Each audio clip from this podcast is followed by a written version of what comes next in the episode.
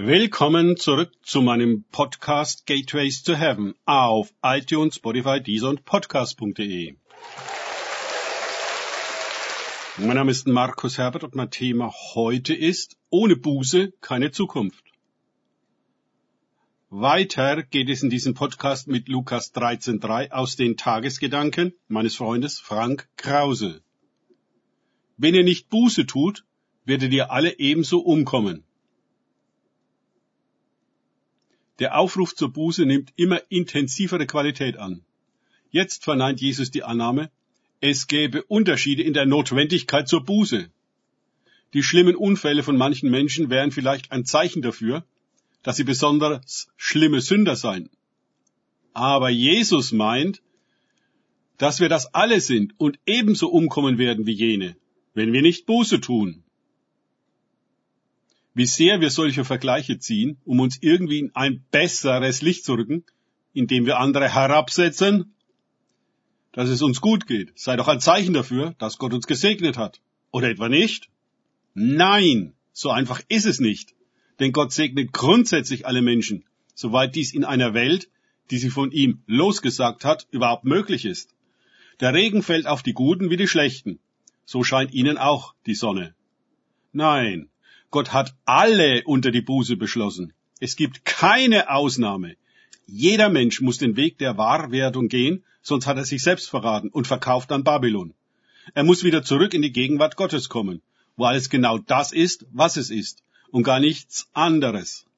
Menschen sind dort einfach Menschen, die sich nicht über irgendetwas anderes definieren, als eben darüber, Menschen zu sein.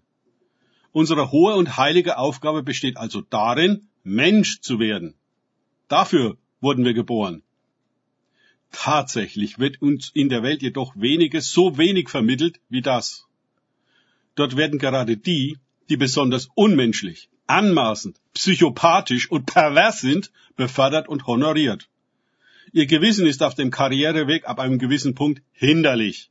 Je besser sie lügen können, ohne rot zu werden, desto mehr Falschheit kann ihnen anvertraut werden. Gute Kinder Babylons. Jesus verlangt von uns, einen völlig anderen Weg zu gehen als den des Karrieremachens in der Welt. Wir können aber Karriere machen, wenn es uns nicht hindert, den göttlichen Auftrag zu erfüllen, der darin besteht, Menschen zu werden. Wir entfalten unsere wahre Gestalt, unser wahres Potenzial, unsere wirkliche Größe und Herrlichkeit nur im Angesicht Gottes. Denn nach seinem Bild wurden wir ja geschaffen.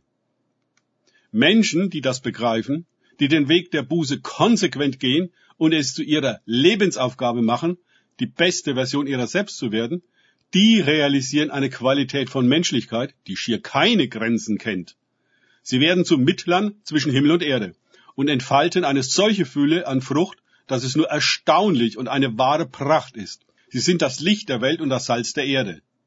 Aber Jesus mahnt uns, wenn wir den Weg der Buße nicht gehen, wenn wir nicht zu den Menschen werden, die wir eigentlich sind, und nicht die Frucht bringen, die in uns steckt, dann wird das nicht toleriert werden, nicht auf Dauer.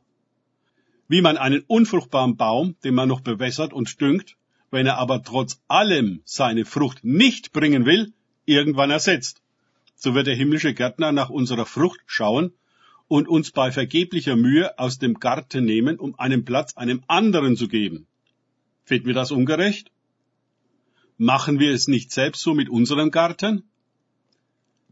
Lieben wir unsere unfruchtbaren Bäume so sehr, dass wir sie vor immer stehen und den Platz besetzen lassen? Übergeben wir ihnen gar unseren Garten, damit sie ihn zu einer Wüste machen, weil wir, tolerant wie wir sind, auch der Öde ihr Recht in unserem Garten geben? Nein, das tun wir natürlich nicht. Und was im Kleinen gilt, gilt auch im Großen. Wenn die Menschheit sich partout weigert, das zu sein und die Frucht zu bringen, wofür sie auf Erden ist, dann wird sie beendet. Wir sehen heute, wie zerstörerisch der von Gott abgekoppelte Mensch ist. Ja, wie er geradezu zu einem Anti-Menschen wird, der die Natur nicht segnet und pflegt, wie es sein ursprünglicher Auftrag war, sondern sie ausbeutet und verdirbt. In Agonie schreit sie zu Gott, so wie das Blut all der für Profit und Ideologie geopferten Menschen um ihnen Recht zu schaffen. Was werden wir für ein Gericht erleben? Danke fürs Zuhören. Denkt bitte immer daran, kenne ich es oder kann ich es? Im Sinne von erlebe ich es. Erst sich auf Gott und Begegnung mit ihm einlassen, bringt wahres Leben. Und das Gericht Gottes. Gott segne euch und wir hören uns wieder.